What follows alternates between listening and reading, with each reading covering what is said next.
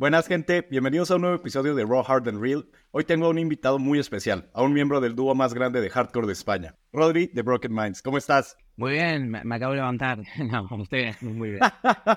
¿Que estuvo pesada la noche? Sí, eh, últimamente llevo unas semanas muy duras, con muchos eventos, muchos viajes y mucha fiesta.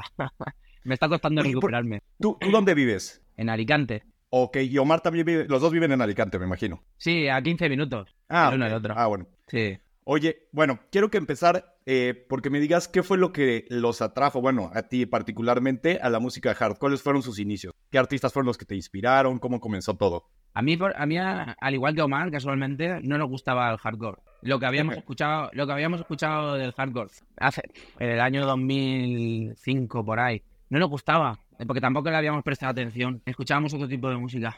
Pero llegó un momento que escuchamos, eh, yo escuché un track de Nosferatu Ah, eh, y dije, uy, esto me gusta, ¿qué es? Ah, como yo, yo, esto es curioso porque yo estaba acostumbrado a escu- a escuchar el hardcore que se importaba mezclado con cantaditas y con otros estilos que a mí eso no me gusta y Claro. yo pues no, no lo entendía y entonces a mí esto no me gusta hasta que escuché hardcore puro, ¿no? Eh, digamos, y a mi compañero más le pasó igual con Feratu hace un montón de años. Oye, ¿qué, qué es exactamente las cantaditas? ¿O a qué se refieren? Lo he escuchado, me lo han dicho muchísimos este, artistas, pero eh, creo que no, no entiendo muy bien todavía qué, qué es exactamente. Las cantaditas, eh, bueno, eh, es un término que se le ha puesto aquí en España, es dance, con, es eh, dance. Ah, ok, Lo que pasa es que aquí las, pi- la- las pinchan a un BPM muy rápido y se queda con voz de pitufo. A mí eso no me gusta. Ah, ya sé, ya sé. Ok, Sí. ok. Creo que, que ya lo entiendo. Sí, es un término que se le ha puesto, digamos, eh, en la calle. Es Ok.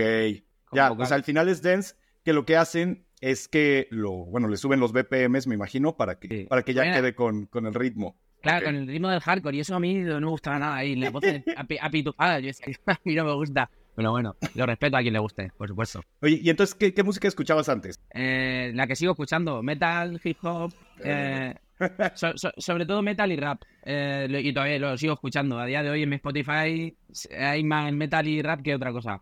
Es curioso porque muchos eh, productores Sí. tienen de base musical el, el metal. A mí me encanta el metal, o sea, yo también crecí También. con, con metal y me encanta. Sí. ¿Qué, como, Sí. Bueno, más bien, ¿qué géneros te gustan más del metal? No soy, no soy muy... Ah, bueno, ¿qué bandas? ¿Qué bandas? ¿Qué, qué banda? Ay, sí, eh, pues me gusta más comercial. Slipknot, sobre todo son mis favoritos. Sí. Estuve viéndoles este verano con un amigo. Guau, nos lo pasamos Ay, genial. qué cool. Sí, eh, men- menudos pocos nos montamos ahí. Mi colega de- mi colega perdió la, la deportiva y se fue sin, sin deportiva luego para el hotel. No mames.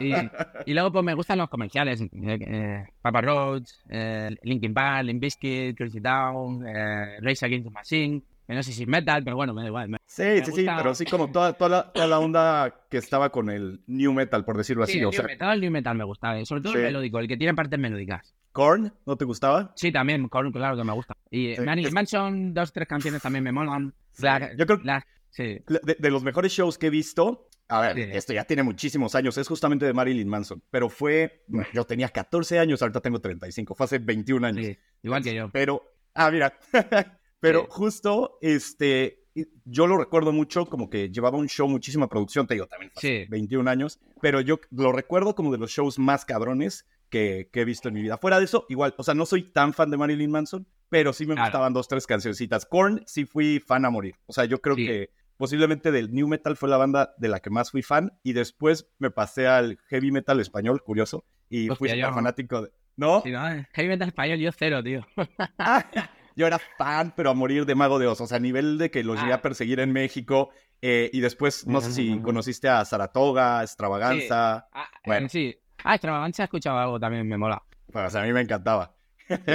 Sí, que digo, Sí. hoy en día ya la verdad es que sinceramente escucho mucho más esos hardstyle, hardcore. Realmente nada más escucho esto. Ya como que me perdí.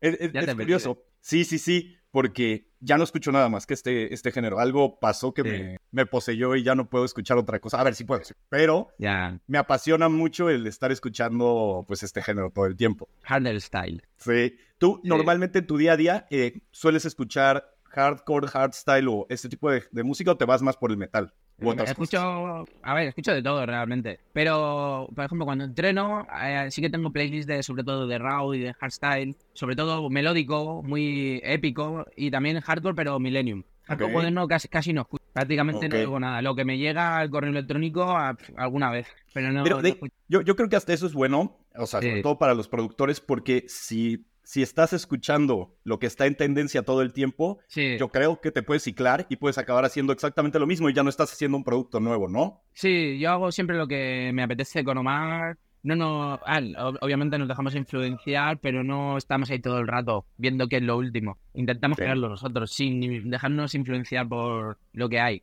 Eso está muy cool, porque al final Sí. como que, aparte, últimamente todo se, se enfoca mucho como que en trends, en cómo Sí. está trendy, en los Sí. kicks, y entonces todos se trepan como que en el mismo tren y quieren hacer este mismo tipo de kicks. Sí. este- y ya a veces, eh, no, pues la verdad es que sí hay de repente ya muchos este, artistas que pueden llegar hasta sonar un poco repetitivos, ¿no? Sí, muchos O sea- artistas y muchos sonan igual. Hace 15 años cuando yo empecé, bueno, 15 años, no sé, no sé ni cuántos años ya, pero hace un montón. Cuando yo empecé a escuchar hardcore, cada, cada DJ tenía su estilo. Cada DJ sabía quién era solo por escuchar su música, sin, sin saber, o sea, sin que te pusiera el nombre, sabías que era de él. Ahora Sí. no, ahora hay, ¿sabes? Ahora cambia, o sea, o sea, todos están haciendo lo mismo. Sí, como que se pierde un poco el tema de- del sello de cada artista. Eh, Sí, sí. Eh, que, que, a ver, yo creo que todavía los de la vieja escuela lo siguen teniendo, eh, Sí. pero sí ya está, se, se empieza a perder, porque ya mucha gente eh, Mm. quiere parecerse, no sé, sobre todo ahorita me, me viene mucho a la mente cuando salió Mode, bueno, cuando, o sea, cuando empezó a pegar Sick Sí.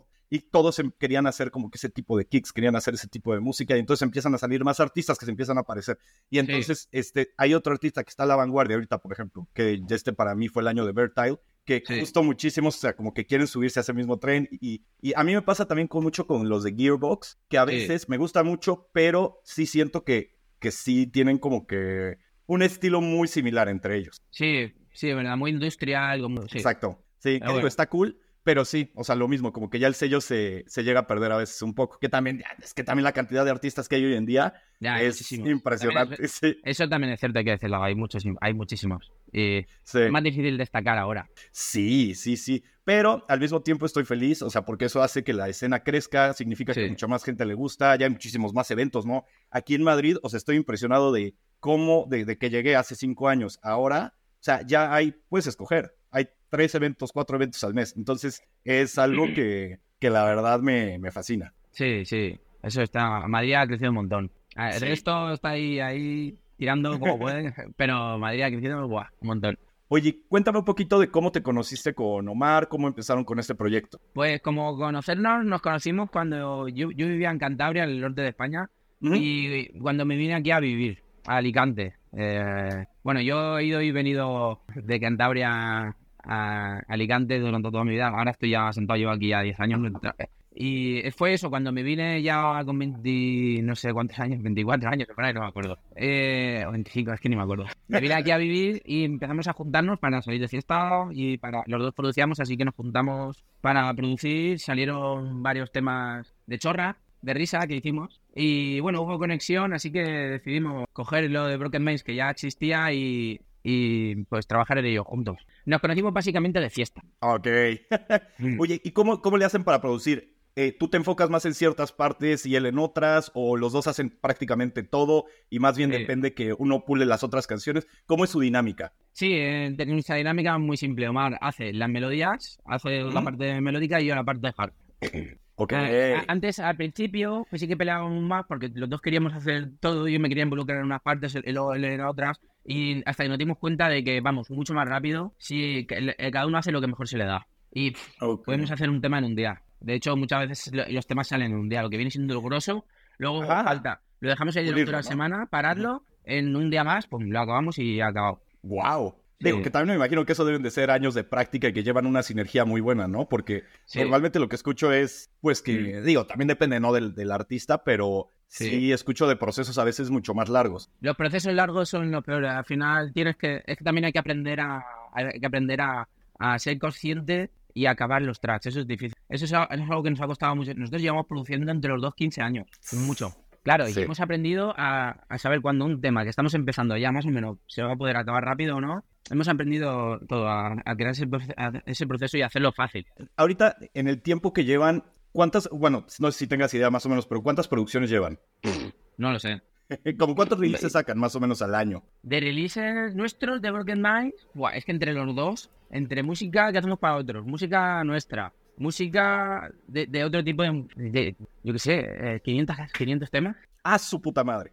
Sí, sí. Claro, Omar, por ejemplo, tiene proyectos desde no sé qué año, de 2006, a lo mejor me estoy equivocando. 2006 Ah. creo. Y tiene 20.000 proyectos. Yo también tengo un mogollón de proyectos de antes de ser, ¿sabes? De haber empezado. Luego proyectos que hacemos aparte. Uf, 500 o más. O 600. O sea, es que no te exagero.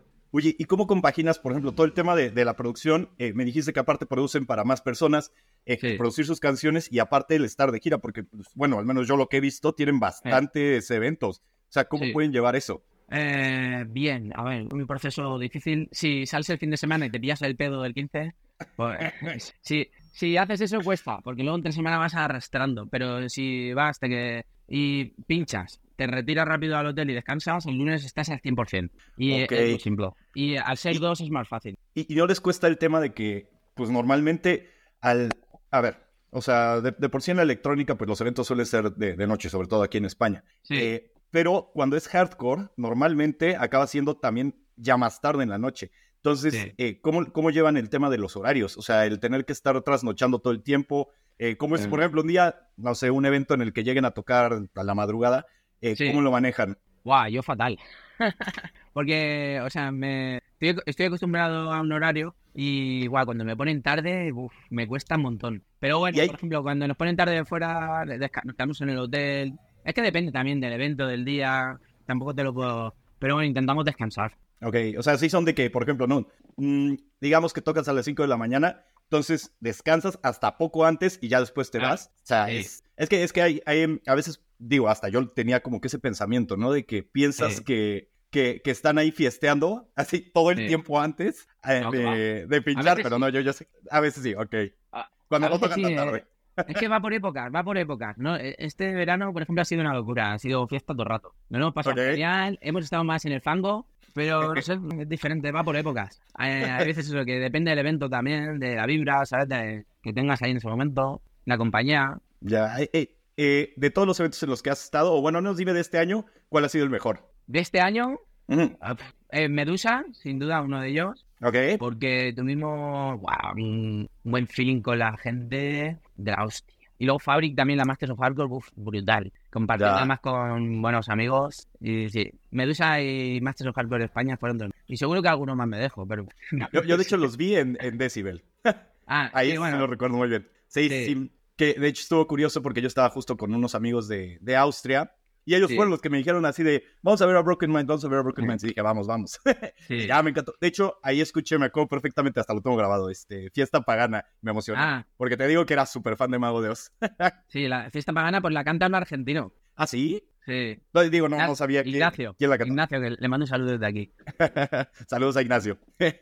Sí, pero ahí me la pasé muy bien. Que por cierto, por ejemplo, de festivales, ¿cuál ha sido su favorito para tocar? Ese sí ya me refiero en, en general de la historia. No te lo puedo decir. No, hace años sí, pero ahora ya no. Hay tantos festivales, hemos ido a tantos sitios que, hemos, por ejemplo, me lo he pasado sim- casi siempre mejor en sitios más pequeños. Pero no, te, no lo puedo decir, no te lo puedo decir. De este año sí que te puedo decir que han sido Fabric y, Y Medusa. Medusa, porque lo tengo muy reciente, pero luego viene un festivalito pequeño y me lo paso de puta madre y no... Ya, ya me cambia el tiempo. Es que, que- bueno, algo que también me han contado es cambia el cómo conectas con la gente, ¿no? Es muy diferente Sí. el, un- el estar en un festival al estar en un lugar más pequeño, en una sala, en el Sí. que sientes como que toda la vibra de la gente, o sea, y puedes conectar Sí. mejor con ellos. Eso es- bueno, se nota mucho. En un festival grande hemos estado pintando para 30.000, 40.000 personas. Y se, se- se nota más la distancia con el público, vas más al show. En cambio, vas a un club de 2.000 personas y pues, estás ahí con ellos y a fuego, a fango. Bueno, mucho más. Oye, ¿por qué el nombre Broken Minds? Eh, no tiene nada de especial. De hecho, el nombre Broken Minds lo puso otra persona.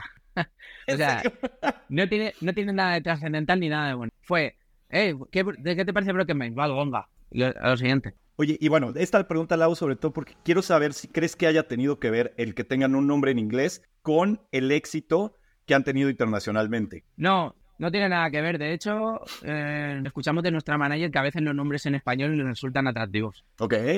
No tiene nada que Sí, ver. pero... Lo que tiene que ver es el trabajo constante. No, claro, obviamente. Sí, Mm. pero eh, sí he visto, eh, pues bueno, muchos artistas que al final haciendo música en español les cuesta Sí. más trabajo. Ustedes, ah, bueno, al menos lo que conozco la mayoría, al menos es en inglés, ¿no? Sí, el 95%. Ahora Exacto. estamos sacando más en español, ahora vamos a sacar otro, un- una colaboración con Doctor Peacock en español, eh, también sí. con, sí, con, el- con Nacho, eh, con el cantante de Fiesta Pagana, y, y bueno, tenemos dos más en castellano. Ok. Ah, entonces, pero bueno. No, tres, o sea, pero- con Saoko tres. Pero, a ver, yo sí creo que, que al final te da ma- más proyección el hacer tus canciones en inglés Sí, que hacerlas en español. O sea, sí puedes penetrar Claro. a otros públicos, puede ser más fácil. Hasta a mí me pasa, no sé, pienso en una canción de Guns for Hire que sacaron Sí. en holandés sí, y nada más por el nombre no me llamaba la atención. ¿Sabes? Sí. Como que tiene eso que, que como que ya no conectas porque al final, bueno, a mí también me gusta mucho el tema lírico, el tema de las letras. O sea, a veces conectar por esa, por la letra. Me, me vino ahorita a la mente la de Showtech, la de Dear Heart Style, que acaban de sacar. O sea, es una canción que está hecha para conectar a través de lo que te está diciendo. O sea, Sí. entonces como que siempre va a haber ese tipo de canciones y a mí me gusta mucho, mucho Sí. eso. Entonces, al final como que sí siento que te puedes cerrar un poco las puertas en el plano internacional si no Sí. haces las, las canciones en inglés. claro, al principio, cuando estás empezando la carrera, mejor centrarte en, en inglés todo. Sí, sí, totalmente. Sí, ya cuando eres grande, pues bueno, ya vas a tener tu fanbase y, y ya no va a importar tanto el, Sí. pues sí, en qué idioma les estés hablando. De hecho, por ejemplo, el pagano lo pinchan en Holanda. Eh, La gente no lo canta, pero empiezan ahí. Y, lo- y lo pinchan otros DJs holandeses, los franceses también lo pinchan.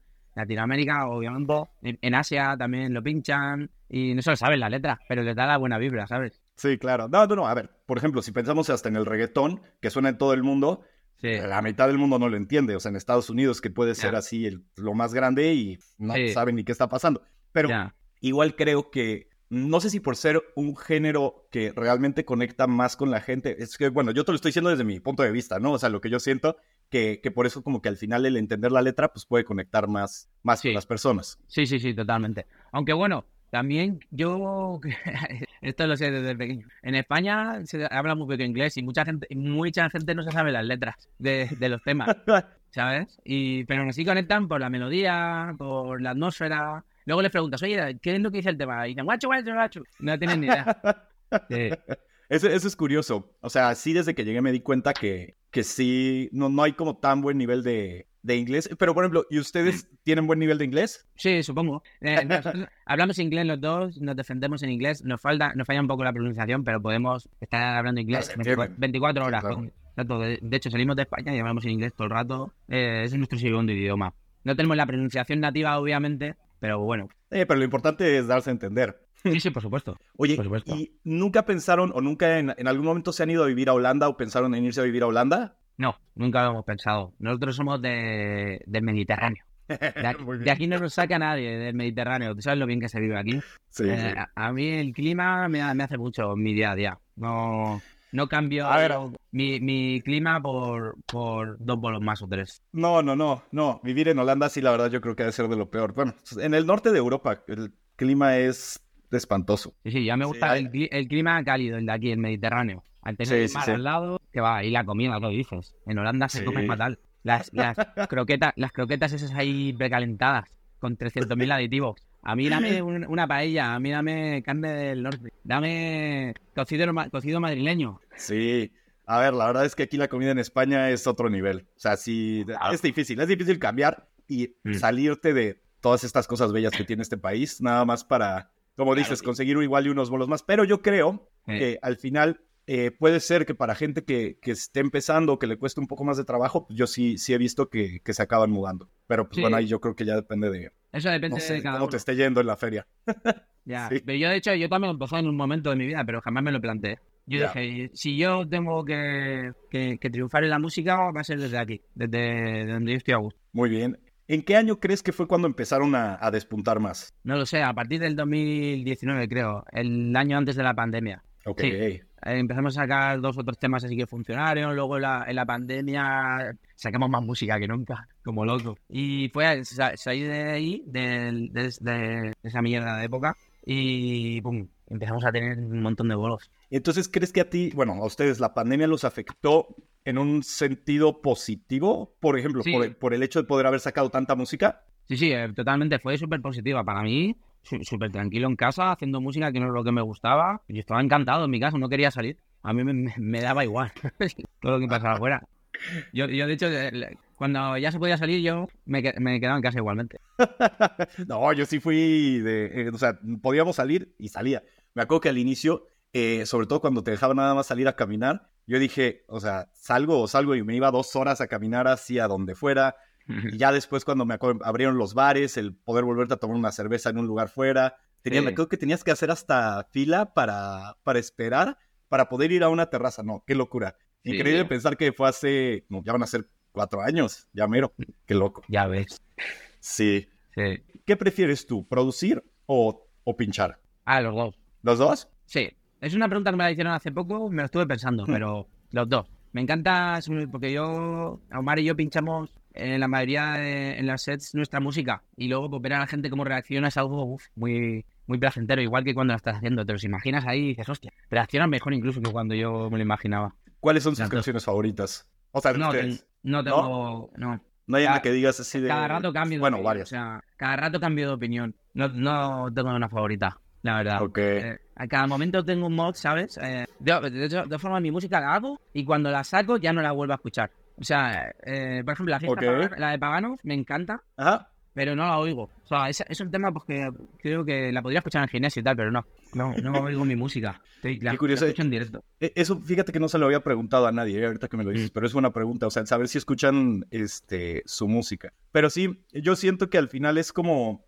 estás creando este producto y al final como que ya que lo, lo, o sea, lo estás escuchando todo el tiempo y ya que lo, lo sacas, es como que lo dejas ir, ¿no? Decir, bueno, ya está fuera, ya, chao y me da igual, y al siguiente ya no. Solo lo escucho en los sets, pero no me lo pongo para volver a escucharlo. Lo acabo y no lo ah, escucho. Y no, así no te clavas, ¿no? O sea, no te clavas tampoco en el, uy, podría haber cambiado esto, uy, podría haber hecho esto. Buah, eso me pasaba hace años. Ahora no me pasa nunca, es. Así se queda y ya, y ya está. No, no le doy ni una vuelta. Y mi compañero mal creo que le pasa igual. Ya.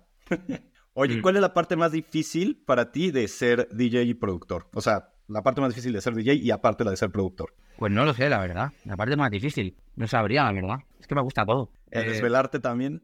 no, no me desvelo. Eso me pasaba antes. Es que estoy en una época con un mindset muy en el sitio, ¿sabes? No, no me desvelo antes sí. Eh, ah, el desvelarme los bolos. Eso sí, podría ser lo peor. El no dormir. Digamos que eso sería lo peor, sí.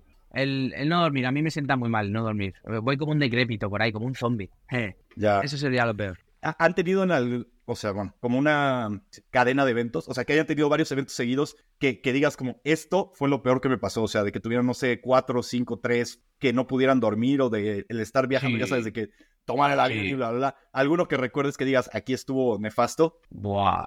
A ver, nefasto no, bueno, esto la experiencia es que me puse malo. Eh, tuvimos, fuimos Alicante, eh, Budapest, Budapest, Austria, Austria, Alicante, todo eso y dormimos poquísimo. Y en ese proceso me puse malo y eh, los aviones se retrasaron, hacía mucho frío. Eh, tampoco pasó nada del otro mundo. Lo único, el no, dormir durante casi tres días. Y yo, ¡ah, la madre! Y, encima, encima, por la noche dándole al Jagger.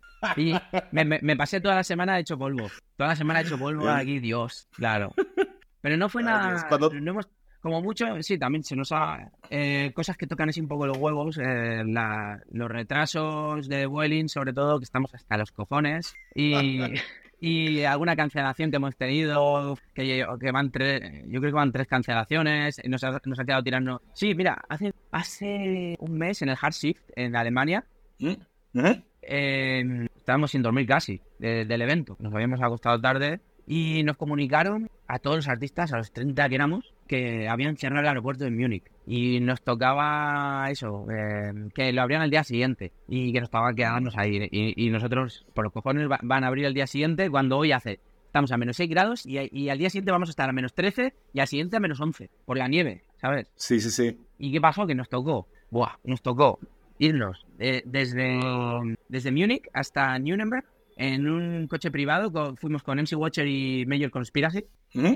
Buah, cae, cae. Que en ese, en ese taxi, eh, de ahí teníamos que coger un tren para Dassel, que estamos cruzando eh, de, de lado a lado toda Alemania. Sí, sí, sí, toda Alemania, de, de sur a norte. Claro, todo eso sin dormir, con una resaca que te cagas, muriéndome. Em, y y me, me bajo, nos bajamos del tren, de perdona, del taxi, el taxi ya se va, pasan 20 minutos, nos quedan 10 minutos para coger el tren y me doy cuenta que no tengo mi cartera. Y yo, hola, hola, qué liada.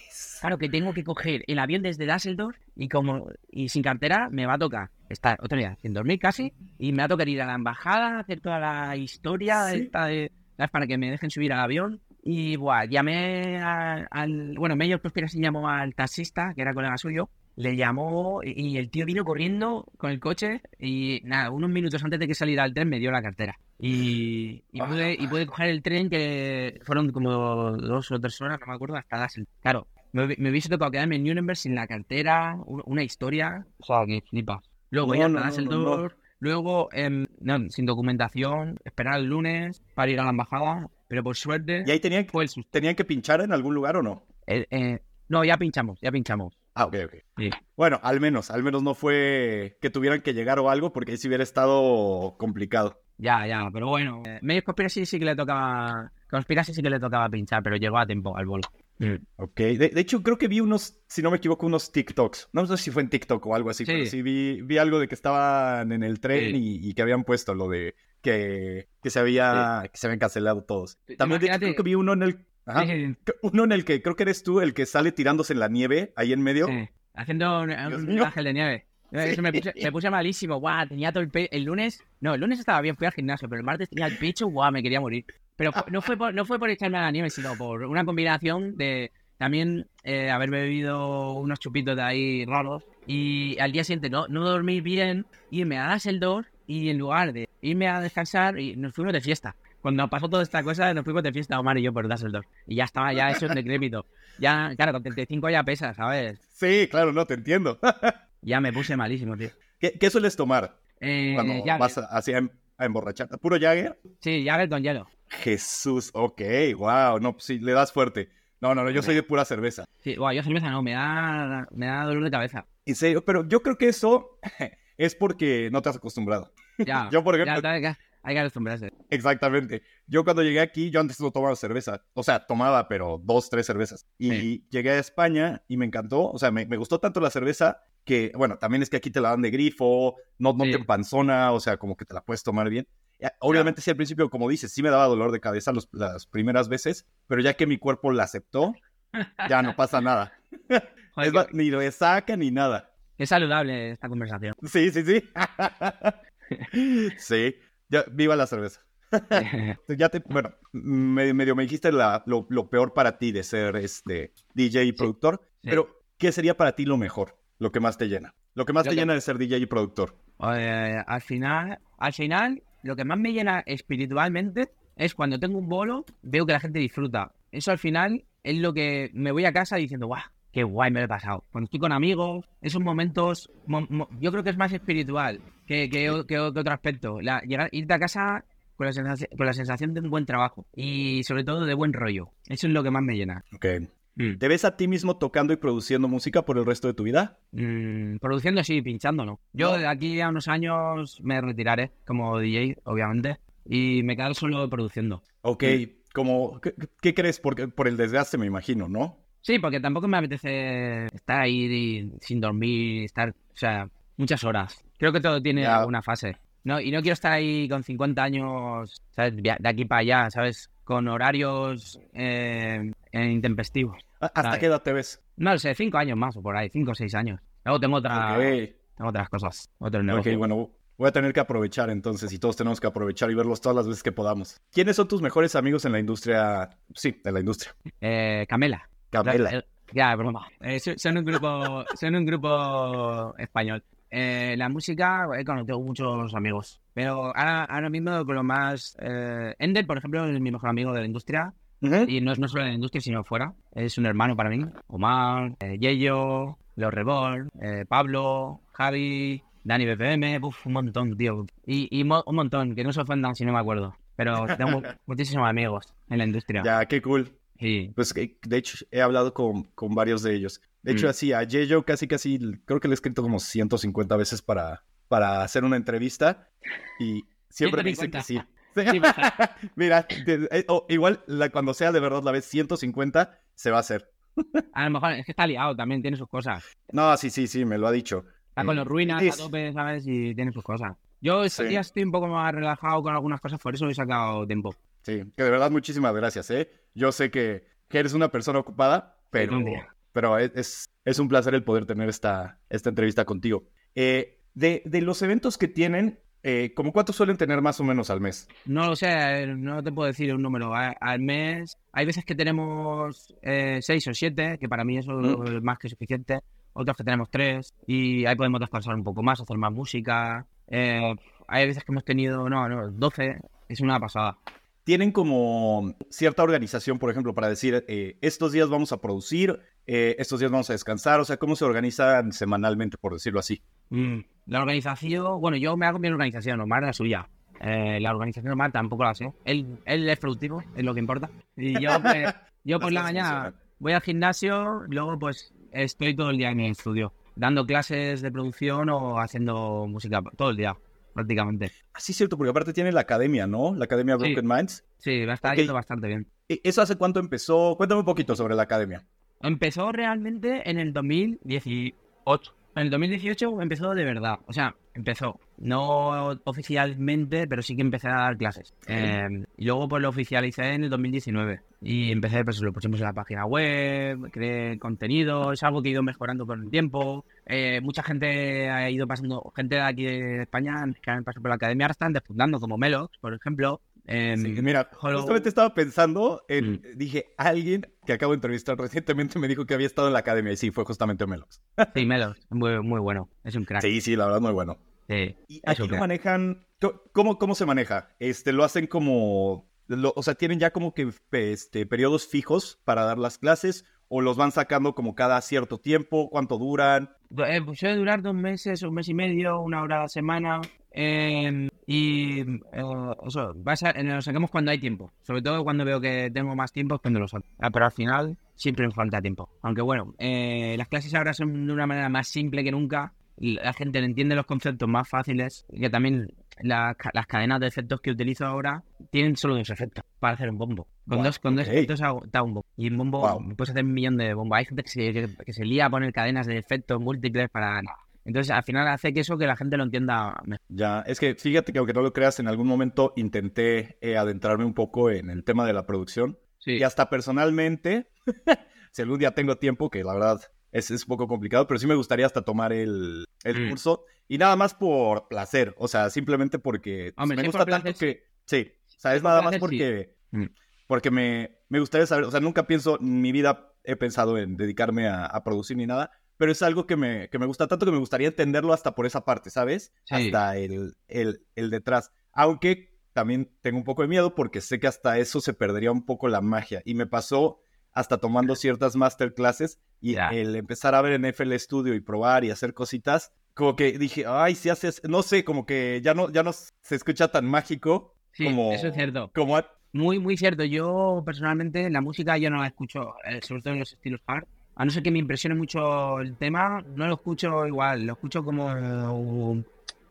O sea, muy friki, soy muy friki, lo escucho en los detalles, en la producción, no me centro en el... No me centro en la idea, ¿no? Digamos, en el arte. No, sí, como que... escucho metal y, sí que, y sí que me dejo llevar, digo, hoy, pero en el hard lo analizo y hace que, que no se disfrute igual. Sí, y es que no sé, hasta lo puedes... Eh, e, e, es que, por ejemplo, yéndonos a una banda, al metal, es algo muy orgánico. O sea, son instrumentos, que es algo que estás tocando, que tiene vibraciones, que todo siempre va a variar, ¿sabes? O sea, cuando lo grabas algo en vivo, pues tiene esto que, que pues quieras o no, no, no es algo tan sistematizado, por decirlo así, como con la electrónica, que es, es, algo que ya puedes tú pensar, literal, en, ah, lo están haciendo así, y, por ejemplo, o sea, hasta el efecto y, y, cómo está la onda, y no sé, o sea, por decir cosas, eh, como que siento que, que, se puede pensar mucho más mm, de una forma lógica y sistémica sí. a eh, la, o sea, al metal o a cualquier género que, que, se toque, ¿no? Con instrumentos. No tiene nada que ver, exacto. Sí. Eh, ¿Ustedes de repente llegan a utilizar eh, instrumentos? Sí, por ejemplo, para paganos, una flauta, que contraté a un flautista. eso Mira, salió. Sí. Creo que es, ¿es algo de Apple. No, si algo así no sale. vale.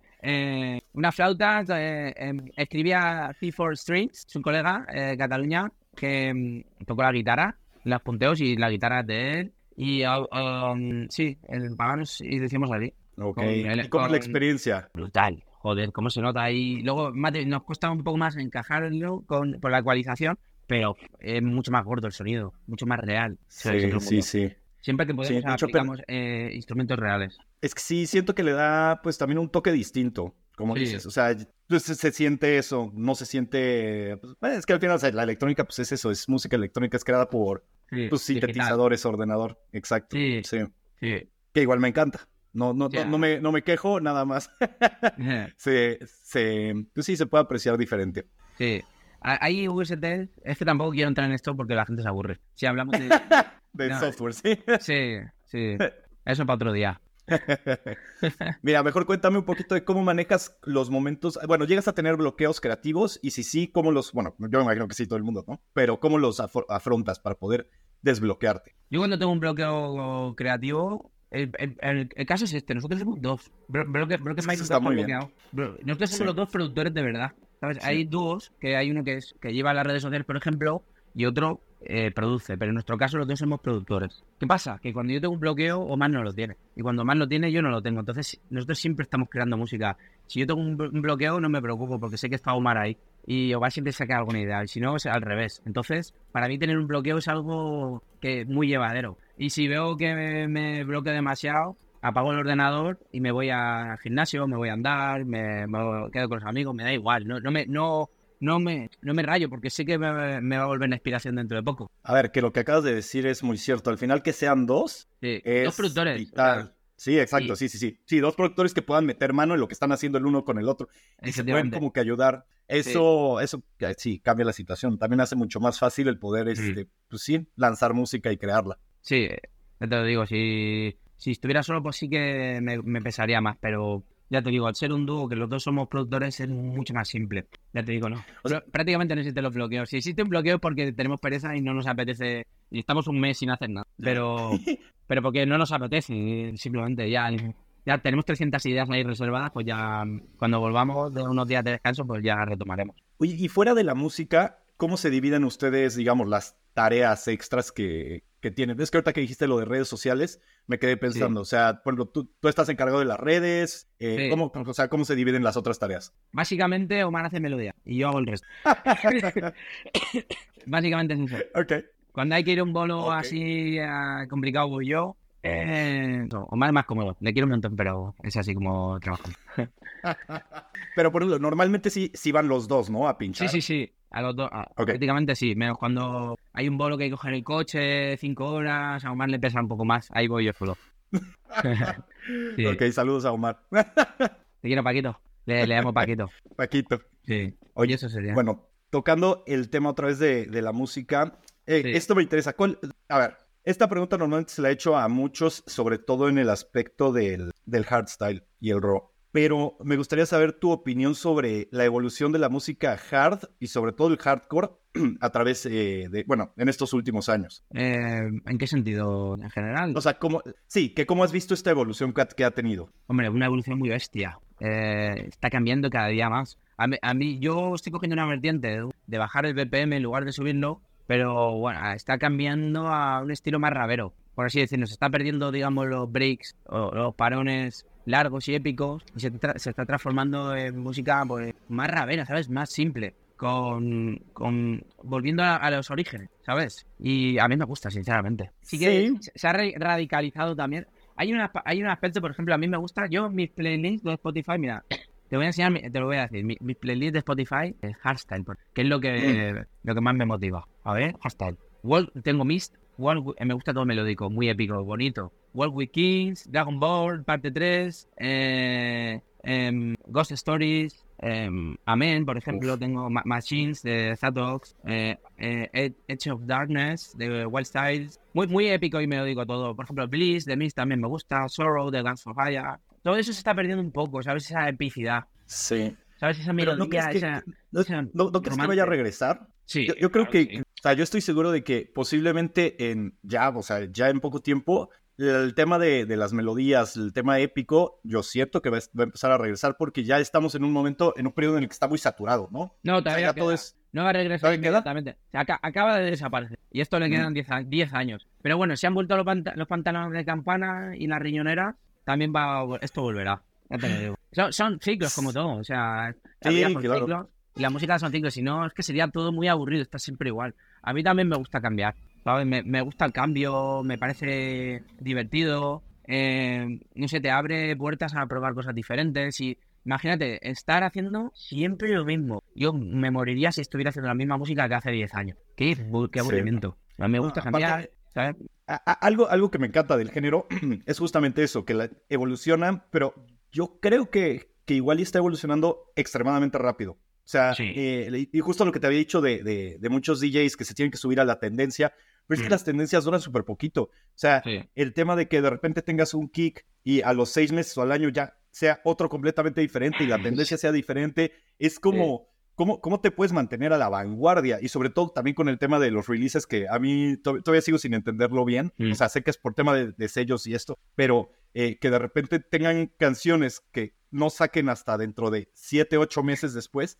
Y es como de, pero cuando Sí. la saques, ya no va a estar en tendencia con, con como estaba, ¿sabes? Eh, es como todo este rollo que, que siento que igual ya está yendo un poco más rápido. Y esto mismo hace que piense que, o digo, que, que, que se haya acelerado demasiado el mismo género y que ya los BPM son más altos, ya todo es más alto, es todo más atascado. Sí. Y, y yo siento que, que ya estamos, por, por eso te decía que yo creía que ya estábamos cerca de, de regresar, igual y no 100%, pero sí un poco más a, a temas más melódicos, porque ya no sé qué tanto más, qué tanto más rápido y qué tanto más Ya. duro puede hacer, porque ya está, ya estamos como que en un momento en el que está todo así. colapsando. Está colapsando todo. Exacto. Sí, Sí. Yo, yo tampoco, yo también me lo he plan- planteado, pero digo, va, yo hago lo que quiero, así que no, no me, yo no me caliento la cabeza. Pero sí que es cierto lo que dices que joder, está cambiando uf, todo muy rápido, se está fusionando todo muy rápido, va todo muy rápido. Eh, no me refiero a BPM, sino del cambio, que, que dura Sí. muy poco una, digamos, una tendencia. Y yo, por ejemplo, ya es que de las tendencias, no, y sí que me, obviamente sí que bebo un poco, pero suelo hacer lo que más me gusta. Y, y a, a mi puta bola, o sea, de hecho, todo el mundo está haciendo 200 BPM, pues yo hago 150. Industria. Eh, Y, y, y sabes que también ahorita que, o sea, cua- hasta cuando fusionas géneros o cuando fusionas cosas, eh, no géneros, bueno, sí, géneros. eh, algo que también siento es que ni siquiera dejan como que, que perduren el suficientemente tiempo como para que les agarres mucho cariño. Como Claro, que in- sí. inmediatamente vuelven a cambiar y vuelve a evolucionar y es como constante Sí. cambio que... es un proceso que que no se- no, sé, no sé dónde empieza y no sé dónde acaba. Es el pez que se Ujú. pone la cola, ¿no? No sé, no Sí. sé realmente. Es un debate muy amplio. Es parte, es la industria, es un círculo que está ahí evolucionando hasta que colapse. que también había escuchado que, que, o sea, es la misma industria a veces la que te está, la que está poniendo estos como parámetros. O sea, que dice, No, no es la industria. La industria es el público y la industria. Son los dos. Realmente, si uno, si por ejemplo, eh, con la tendencia del uptempo, eh, yo hablo de, hard, de hardcore. La tendencia del uptempo, eh, Andy Decor, The Terrenman, Snoise empezaron a hacerlo, a la gente le gustó, ¿vale? La gente, eh, nadie obligaba a esa gente a, a- a escuchar esa música, pero fue cogiendo popularidad porque a la gente le gustaba. Entonces fue la gente la que lo decidió, igual que con el Raw y el Extra Raw. Eh, los italianos, Sí. Malice, The Lead, bueno, un montón que fueron hiciendo, haciendo estilo muy loco. A la gente nadie les obliga a escucharlo, pero lo escuchaban porque les gustaba, les parecía innovador y ha ido cogiendo esa popularidad. Yo creo que es los dos, la industria y el público. sí, tía, o sea, tienes toda la razón. Sí. Lo, lo que sí creo es que al final, como dices, si, si la industria está viendo que, Mm. que a la gente está empezando a escuchar, por ejemplo, el uptempo, eh, entonces, digamos, tú vas a intentar también hacer que los mismos artistas, si quieres que, que se vayan como a, a, un, a, a más, a más gente o que empiecen a atraer más público, igual y sí los puedes empujar un poquito. Esto es mi, mi opinión, que los puedes empujar un poquito más como a que hagan eso, o al menos eso sucede, que Mm. hay artistas que tenían cierta, cierto género que no tenía Sí. nada que ver y que al final acaban haciendo raw Sí. tempo o, o Sí, sea, que cosas ya Han cambiado el estilo porque, claro, o sea, mm, hablando de Euphoric, por ejemplo, el Euphoric se ha quedado muy... muy a mí me parece, me encanta. Eh, Sí. El Euphoric. Por ejemplo, yo escucho Mist. Para mí es Mm, de mis top. Y me parece precioso, es una música muy infravalorado, infra- infravalorado. Y em, eso, el Euphoria, o sea, la gente lo ha dejado de escuchar, no sé por qué. Pero no es porque les hayan obligado, ¿sabes? Sino porque a la gente pues, le gusta quizá la música más simple, no lo sé. Sí. Sí, pero por ejemplo, o sea, como el, el tema de los artistas que acaban haciendo Sí, o se acaban metiendo en estas nuevas tendencias, sí. también ahí es, es, es lo que decía, o sea, que, que sí siento que a veces la industria también te puede empujar un poquito Mm. a que, a que te vayas hacia, hacia estas nuevas este, tendencias. Pero, por ejemplo, hablando ya como tema de público, yo, Sí. a mí el uptempo al principio no me gustaba. Mm. Ahora me gusta. O sea, eh, como que hasta te me educaron, o sea, con, con, eh, con la misma evolución del género, Sí. como que me empezó a gustar, me empecé a educar, por decir así, eh, a que primero me gustara el hardcore, porque yo empecé con hardstyle, sí. y después me empezó a gustar el hardcore, y ahora ya también me gusta el uptempo. No te voy a aguantar un set de uptempo porque me Eh. voy a volver loco, pero me gusta cuando terminan con uptempo, me gustan ciertas cosas, o sea, pero sí, sigue siendo un género que te digo, no puedo estar tres horas escuchándolo porque sí me- me va- se me quiebra la cabeza antes, pero ya disfruto el, el- el escucharlo en pequeñas dosis todavía. A mí me pasa igual. A mí me gusta, por ejemplo, el MBK, me- es el más bestia de todos. Es un puto bestia, me encanta. Sus sesiones en directos que son, buah, una puta bomba. A MBK me lo disfruto. Ah, por cierto, de, Sí. de mis Ah. mejores colegas también en la industria, que no, que no lo había dicho antes. El, Jo- el Jordi, Saludos. Jordi, te quiero. Mm. Hoy, ¿tienes, ah, regresando otra vez al tema de, de Broken Minds, ¿tienes Sí. alguna rutina o algo que hagas antes de subirte al escenario? ¿Como algún tipo de ritual? Mm, no, yo no, pero Omar sí. Omar siempre se va al baño a cagar y viene al, esce- y viene al escenario un minuto antes. Siempre yo, cabrón, pero fíjate lo mismo. A ver, yo digo porque es la, porque es, digamos, un ritual suyo. Sí, sí, sí. Igual es el ritual de los nervios, así de, ya viene. Yo no tengo ningún ritual. Simplemente voy y dale. Y a, y a darlo todo.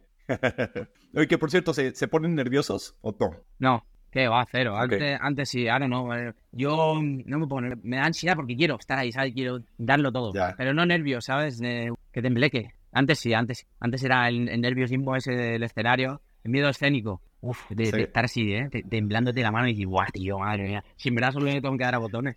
Ya, ¿sabes? ¿Y como cuánto tiempo les tomó el que se, bueno, a ti el que se te quitara eso? O sea, el día de Ah. decir como de, ah, es, ahora estoy emocionado. Bueno, a ver, también hasta eso, el, los nervios también es emoción, ¿no? Pero el Mm. que ya no fuera ese nerviosismo de, uy, que no la vaya a cagar y más bien como de estoy emocionado y ya quiero que pase. Pues yo creo que me ha costado. Ponle que si con Omar llevo. Vamos a hacer. No sé, ¿lle- ¿llevamos nueve? No sé, creo que no llevamos nueve. Sí, ¿En, en qué año empezaron? 2015. ¿no? Ocho, Llevamos ya nueve van a ser, sí. 5, 6, 7, 8. 8 llevamos. Hacemos 9 el año que viene. Ok, Pues 4 años me ha costado, por lo menos. Ok, pues sí, un ratito. Estar a gusto, ¿sabes? Estar a gusto de verdad. En el escenario, de- como estar como Pedro por su casa. Como estar por mi Sí. casa. Me ha costado. Pero ya estoy. Oye, preparado. ¿tien- ¿tienes alguna anécdota así eh, que, que haya sido antes de subirte en el escenario o en el escenario que les haya pasado? Bueno, una vez en, en Austria, pues ponemos muchas, pero tampoco son súper anécdotas. Eh, sí, eh, bueno, en, en- en Austria no sé qué pasa, que yo me quedo flipando, la gente se bebe las cervezas, la- los tercios de cristal y lo tiran al aire. Y, y, en- y yo cada festival que voy, igual hago, tío. ¿Pero con gente atrás? co- Sí, te- imagínate, estás en mitad del público y la tiras. Y, eh, Si le da alguien en la cabeza, que se joda. Y yo, madre ¿Qué mía, tío, yo, lo, yo lo veo de arriba y le digo a Omar, mira, tío, mira. tú". O un- una vez nos tiraron un rollo de papel higiénico que le dio Omar en la cabeza, está grabado. O, o un- una vez un chaval me tiró sus deportivas para que me las pusiera, porque salí descalzo. Eh, Ok, y- ¿por? Eh, porque, me, eh, me- joder, me, me acababa de comprar unas deportivas en el aeropuerto y eran blancas. Y, y justo en Austria, en Austria también estaba lloviendo. Estaba lloviendo y cayendo hecho para que me dijo, "Joder, no quiero marchar las deportivas nuevas. Así que salí descalzo. y luego, pues, de estar, de estar meándonos que no podemos ni movernos en, en el escenario, la gente no se da cuenta, pero yo decís, madre mía, loco, me dio, me, me veo aquí encima, tío, te lo, te lo juro. Sa- Saco una copa y, y la mismo. No, mames. No, no, no lo he llegado a hacer, pero bueno. Eh, Pero Ah. a punto, sí, sí, sí. Sí. Y bueno, alguna de los más. eh, ah, me- Esto fue muy gracioso en Medusa con Ender eh, el año pasado. Y fui un poco. Y eh, fuimos Yeyo, Ender y yo a- al- abajo al pogo. Y Ender saltó por el lado y se cargó por eh, parte del escenario. Bueno, no sé si una tela o algo. Y se cayó. Ah, al ok, suelo. se cayó. Madre mía. Qué tarugo. Ay, no. Sí. Y seguro que más cosas, pero no me acuerdo. ¿Con quiénes te sueles divertir más cuando... O sea, ¿qué- ¿con qué otros artistas son los más divertidos? O sea, porque ahorita me cuentas esto con Yeyo, Ender y Sí. así. Sobre todo, sobre todo con Ender. Ya. Sobre todo con Ender, uf, hicimos unas estalladas los dos, madre mía, madre mía. Estuvimos hace poco en Italia de vacaciones, no puedo contar nada de lo que pasó ahí porque... madre mía, madre mía. Si la gente escuchara nuestro- nuestros audios de WhatsApp, madre mía, iríamos a la cárcel. No mames. Ay, Dios mío. No, pero la verdad es que con él tengo una amistad hace, no sé si 12 años o por ahí, y bueno, nos lo pasamos genial juntos, dentro y fuera del escenario. Eh, pero a él lo conociste también por, por el tema musical. Sí, sí, eh, le conocí en Masía, de hecho. Me lo presentó un amigo de Cantabria. Yo iba desde Cantabria hasta hasta Masía, hasta Segorbe, y él es de Madrid. Y él pinchaba antes que Sí. yo en, en esa época, sí, me acuerdo, pinchó antes que yo y nos conocimos. Él pinchaba en esa época Millennium y yo pinchaba mi música. Yo ya iba ya con mi música. Y bueno, y ya con el tiempo fuimos Uy. coincidiendo más y tal, y se hizo la amistad. Ahorita que mencionaste Macía, hay como, bueno, por, por la experiencia que ahorita he tenido entrevistando a gente, eh, hay como tres grandes sedes, ¿no? De música hard en, en España y Sí. serían como Macía, Central y Fabric, si es- no estoy equivocado. Y bueno, hay más. En, como- ¿Cuáles? como- Ah, como- es que eso es lo que me gustaría saber. Eh, eh, Son las que he escuchado. Conozco toda España desde siempre. Hay, mira, digamos, en cada comunidad tiene la suya, ¿eh? Tiene, Ok, tenemos- de hard.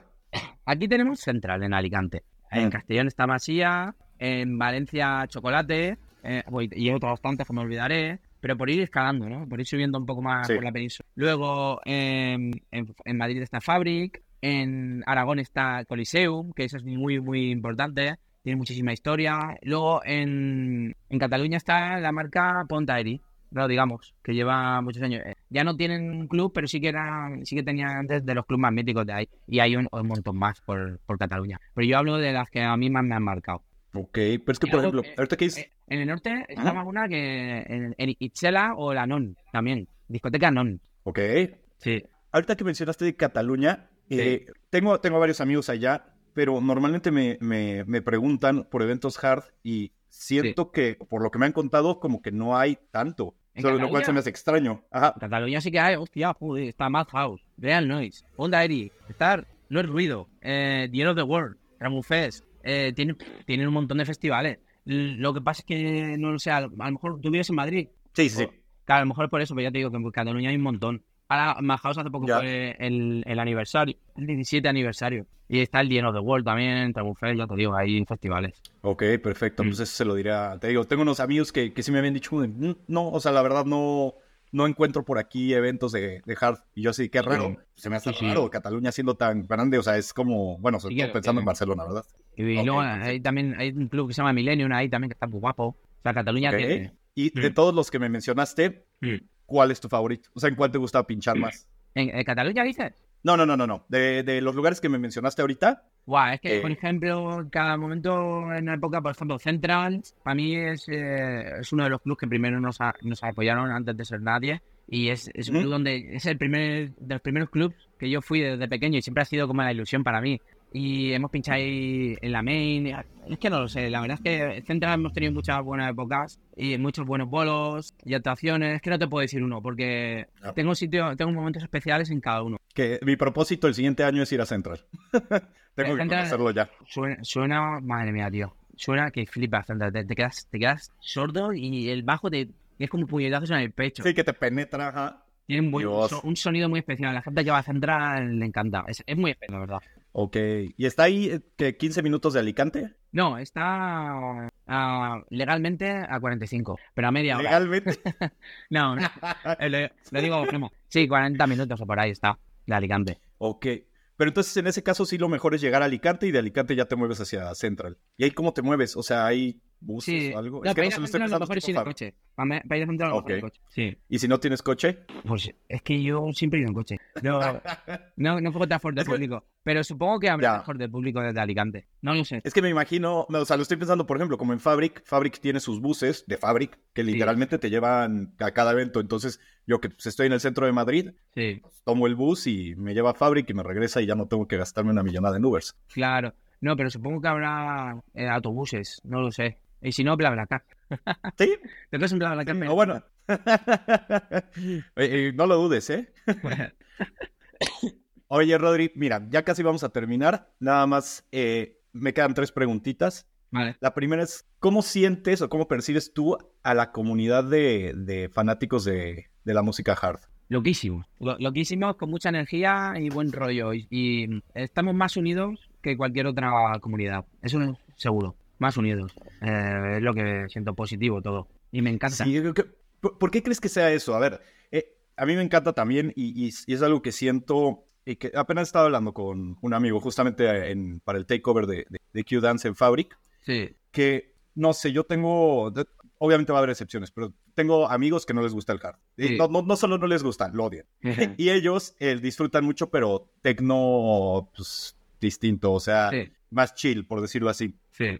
Pero yo nunca a ellos los he visto disfrutar ni hablar con la pasión de la que podemos hablar a la gente a la que nos gusta la música hard. Sí. Eh, no, no, no sé qué, qué es lo que tú crees que hace que nosotros tengamos como que esta conexión con, con esta música. Porque somos una minoría y al final eh, las minorías se unen. Yo creo que es eso. Por ejemplo, también me pasa cuando encuentro gente que, que le gusta el mismo estilo, el metal como a mí, las, ¿Eh? las canciones, yo conecto con ellos enseguida, ¿sabes? Sí. Y creo que es eso, porque somos una minoría. Eh, aquí en España también eso desde siempre se nos apesta, ahora ya no tanto, ahora ya todo eso ya, ya no se ve tan mal como antes. Pero sí, yo diría que es por eso. Sí, Antes, ¿cómo se, o sea, cómo se percibía? Uf, antes, eh, pues eh, delincuentes, éramos delincuentes. ¿En serio? Sí. Ahora ya, pues bueno, los, los loquillos, con más Ah. cariño. Pero antes Sí, sí, delincuentes, sí, los delincuentes estaban...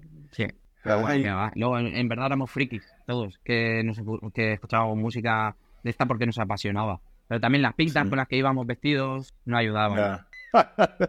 Joder, yo en Bueno, es, es como toda la etapa que hubo de, de los emos, también cuando yo fui joven el- y metalero, o sea, que Sí. sí. a ver, yo creo que todos los emos o o ex emos, no sé cómo que sea, pero si ven Sí. fotos de ellos en su juventud, se han de decir, Dios mío santo, ¿qué estaba haciendo también? Sí, yo tengo fotos mías de cuando eh, eh, conocía el rap y iba con pantalones que, que podía meterme entero. Y Que volaban. que- Sí, y a ver, según una época ahí muy rapero, ella. O sea, el rap siempre lo llevo aquí, pero eso, hablo de vestir. Sí, no, a mí me pasó que cuando fui metalero, o sea, bueno, yo tuve una banda, entonces yo traía el cabello hasta la cintura, me vestía todo de negro, pesaba como 30 kilos más, no, no, no, era, una, era un buen metalero, de esos que dices, es más, Sí. cuando yo tenía 18 años parecía que tenía yo 32 de lo mal que me veía. Ya ves.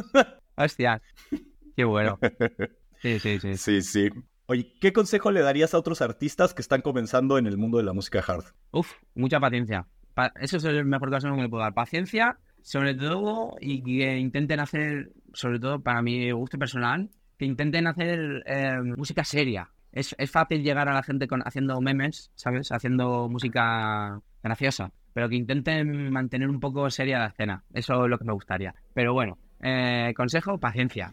Que todo llega. Ahorita que dices lo de la seriedad, sí. A ver, yo, yo creo que, que también eso ha afectado un poco a que eh, la música hoy en día sea un poco temporal, ¿no? O sea, que no Sí. se toma como que seriedad y que Sí. lo que dices memes, no sé, pues la verdad es que pienso mucho en, en Ruler, por ejemplo, y, y Sick Mode, que Sí. hacen estas canciones que, que son pues muy chistosas, muy jajajajiji, Sí, pero que, que, a ver, yo, son de mis artistas favoritos. sí. Pero aún así, siento que, que hay muchas canciones que sacan que no perduran y las sacan, como dices tú, como por el meme, por lo que está sucediendo. Y, no solo ellos, o sea, sino muchos artistas más. Y, y no llegan a tener esa trascendencia que, que tienen otros temas que se ve que, Ya. que le ponen más seriedad. Obviamente, si, si hablamos de, de un Headhunters, pues él siempre le va a poner toda la seriedad del mundo y por eso te va a sacar una canción cada año. Pero Sí, las que saca, o sea, son, son cosas trasce- trascendentales que, que van a quedarse como que en la memoria. Y Sí. siento que eso ya se está perdiendo mucho eh, eh, a día de hoy. O sea, Sí, ya que se todo- está perdiendo. Eso a mí me apena mucho. Porque, joder, la magia que te puede ofrecer una buena melodía y un buen bombo, uf, ah, a mí es algo que me encanta. Pero claro, es el gusto personal que tenga cada uno. Yo, por ejemplo, en mi día a día, como te he dicho, escucho hardstyle, pero tengo un playlist de bandas sonoras, que eso es lo que más escucho. Bandas sonoras, escucho a Hans Zimmer, John Williams, eh, Danny Elfman, eh, el Howard Shore, un montón de compositores, y bandas sonoras, música clásica. Eso hace que me, que me inspire, me adentre ahí. Es que es que lo que te decir, eso es importantísimo. Al Mm. final, el escuchar cosas que sean completamente distintas a la música que produces es lo Sí. que te da inspiración. Eh, Sí. No puedes estar escuchando la- o sea, las mismas cosas que piensas producir, porque entonces pues entras, te digo, en este tema de, de que Ajá. quieres o vas a acabar sonando parecido a lo que está Sí. saliendo hoy en día, porque esas van a ser tus fuentes de inspiración. Sí. Lo mejor es tomar otras, otras cosas, otras fuentes para, para inspirarte. Sí. Pues eh, también quiero añadir, eh, si estás empezando, no te eches novia. No te eches novia, porque te va a quitar todo el tiempo del mundo. Yo las veces que he tenido, pa- las veces que, que he tenido pareja, al final eh, eh, le he quitado mucho tiempo a la música. Y, y lo mucho. Y ahora, eh, cuando estoy soltero, noto que estoy todo el día con la música y, y, y produzco mucho más. Entonces es un consejo que me tomo aquí. Y aparte cuando sí, o sea, tienes toda la razón, porque estás empezando, es algo tan demandante y si quieres lograrlo, Sí. eh, bueno, también depende de la, la novia, ¿no? Pero, o sea, sí, definitivamente, definitivamente te va a quitar tiempo, ¿no? Sí, y creo que el, el 100% de los productores te lo pueden verificar. que aparte también debe ser difícil el mantener una relación con, con un estilo de vida tan movido. Sí. O sea, al menos que me vino a la mente Little Texas, que él, o sea, su novia lo acompaña a todos lados. Entonces, Sí, ¿no? Ya ves. eso, ahí sí dices como de, bueno, pues ahí está, se puede. Ya ves. Pero sí, pero eso, pues, pero ahí estamos hablando de que la mujer está sacrificando literalmente su vida para estar todo el tiempo con, con esta persona, lo cual se me hace, a ver, o sea, obviamente es cosa de cada uno y si ella quiere que, que chingón y la verdad, pues Claro. qué bueno. Podría pero- estar haciendo sus hobbies o lo que sea. Pero bueno, viajar también mola, ¿eh? No, claro, pero y pues, pero no es, no es viajar como viaje, Claro. pues como, o sea, como haría uno de vacaciones, es un viaje por trabajo y, y, y yo lo que he visto justamente de Little Texas es que sigo a los dos en TikTok. eh, literalmente suben muchísimas cosas de, de sus viajes y todo, y es de que eh, fuimos a Europa para estar este, en España. Estuvimos desde que llegaron, estuvieron cuatro horas, este, pinchó y después de nuevo al aeropuerto y de regreso a Estados Unidos porque tenía otro vuelo y la madre. Y tú dices, ¿qué pido? O sea, ¿cómo? Es O sea, matadores. Esos vuelos son matadores con el jet lag. y aparte, sí, no mames, la parte continental, o sea, de que estás viajando de a- así, América, Europa, Europa, América en el mismo día. Sí. Está, está de locos. Sí, sí, Eh, Y, y, y eso haciéndolo, o sea, como, como su novia, sí dices como de wow. O sea, también eh, lo que te digo, o sea, sí está, está muy cool viajar, pero también depende del tipo de, de viaje. Este, y bueno, a, a lo que iba es que si no eres, o sea, si no puedes como que dedicar tu vida a, a, pues estar con tu pareja en este, o sea, que es, que es artista, Sí. Puf, lo veo, lo veo complicadísimo de todos modos, porque si no, pues es verse. Bueno, depende también la, la época, ¿no? Siento que verano es cuando es- lo tienen más pesado. En verano, fuera de verano- en- o- o- olvídate de todo. Sí, Totalmente. sí, sí, sí. Sí, porque literalmente creo que no hay ningún momento en el que en el que haya, o sea, no, no hay, no hay ni un día libre. O sea, verano está Verano prácticamente todo para- ocupado. para Sí. es pam, pam, pam todo el rato ahí, viajando. Aparte rato. como que como que la época de festivales se ha extendido, ¿no? Antes era Sí. verano, pero ahorita ya, ya empieza como que en abril y Sí. termina en septiembre. Y, o en octubre. Sí. Sí, sí, para ¿Qué digo? nosotros Está todavía cool. no ha terminado. O sea, estamos empalmando. Ahora este, tenemos todavía. Vamos a Barcelona, volvemos. Y vamos otra vez a Barcelona y volvemos. Esos son dos días. Luego en Nochevieja también. Pinchamos en Masia, luego en Falcata. Palizón. En dos lugares. Sí, los dos. Oh, ¿Y ahí cómo lo manejan? O sea, no, no, no es demasiado desgastante, porque eso sí he pensado cuando veo que, a- hasta mira, eh, este, y eso sí lo noté, el sábado que estuvo Rebellion aquí, Sí, en, en el takeover de Q-Dance, sí. estuvo también en, en Shockers eh, el mismo día, y se notó como que en, en Q-Dance estuvieron después, se notaban cansados, se Hombre, notaba claro. como que estábamos, estábamos viéndolos y estaba con un amigo y le decía, decía, están muy chill, o sea, como que, ¿sabes? En lugar de, de estar entregando todo, Sí, se pues nota. sí estaban ahí como que. Y era de. O sea, es- está muy chingón. O sea, yo amo Rebel.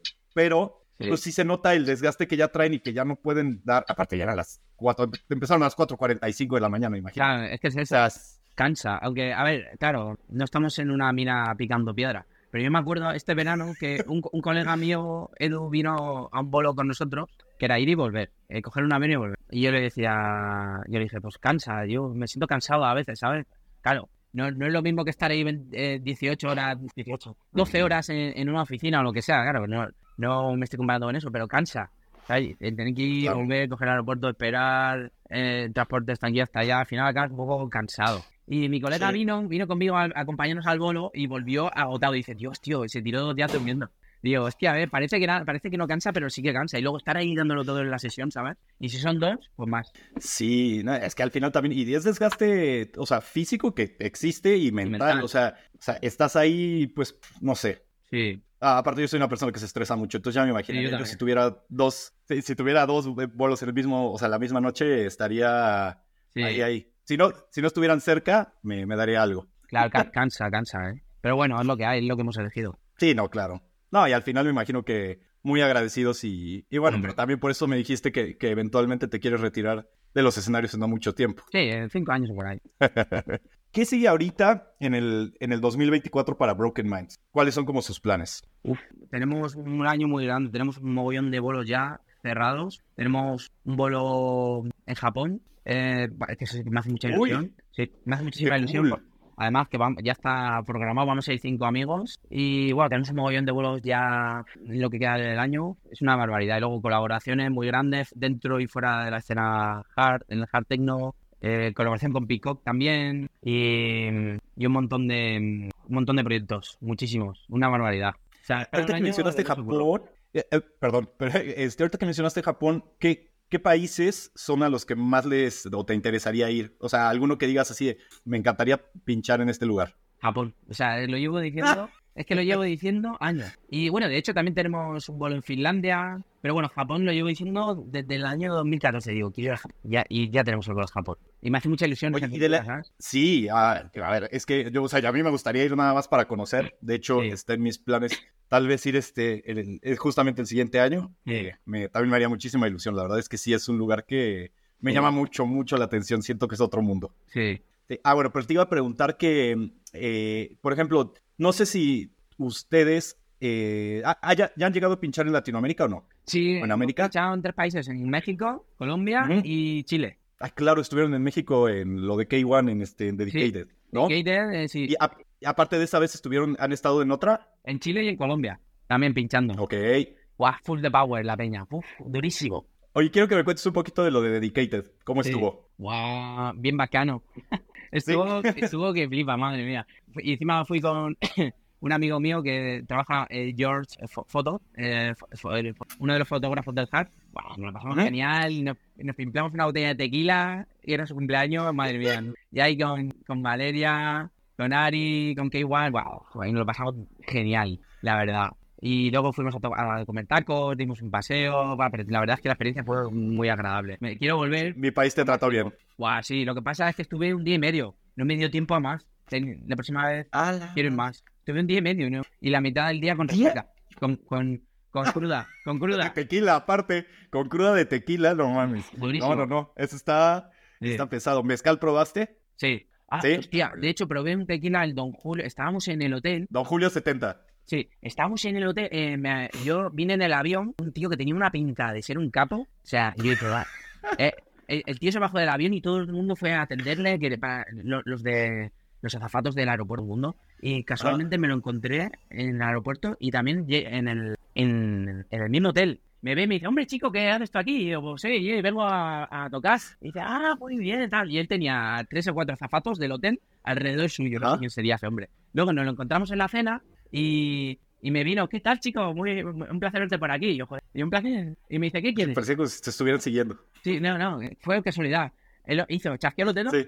y, y vinieron dos camareros corriendo. Y dice, a estos dos chicos lo que quieran. De aquí a Don Julio, venga, pum, Don Julio. Y eso, no, no sé quién sería, pero es súper simpático, pero yo creo que era un capo. ¡Qué locura! No, te, no, no, te- no tienen una foto por ahí, así que No, después me puedan enseñar.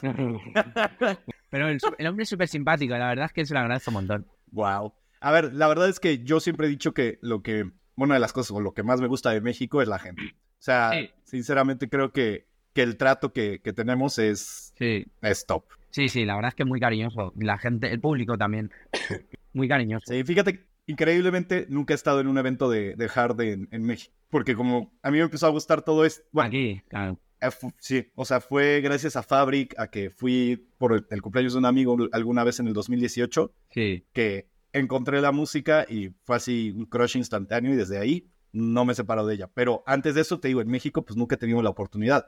Y digo, espero tal vez algún día ir, pero lo veo muy difícil. O sea, porque Sí. normalmente si voy a México, pues voy a ver a mi familia, no voy a, a buscar un, un evento para ir allá.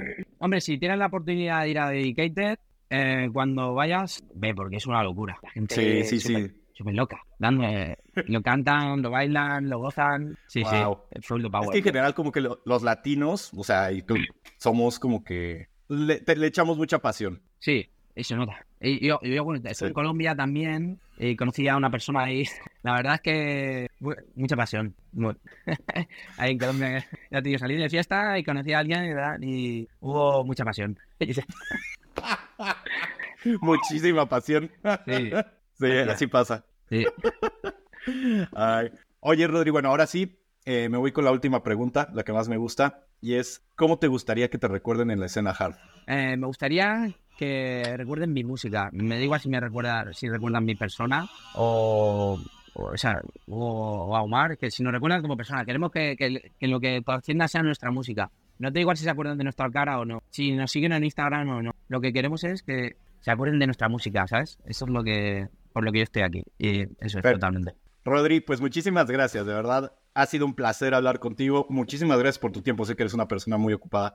Eh, pero de verdad, me encantó poder hablar contigo este rato. Eh, espero en un futuro no muy lejano mm. el poder tener otra, una segunda parte. Sí, para verano podemos hacerlo. Estaría increíble. Mm. Ya para ver así el progreso y hablamos. Y sí, estaría bien también en la época de festivales. Sí. Ver cómo va todo. Por supuesto. Vale. Pues muchísimas gracias de nuevo, Rodrigo. A ti, my friend. Gracias a todos por habernos escuchado y nos vemos pronto en un episodio más. Chao.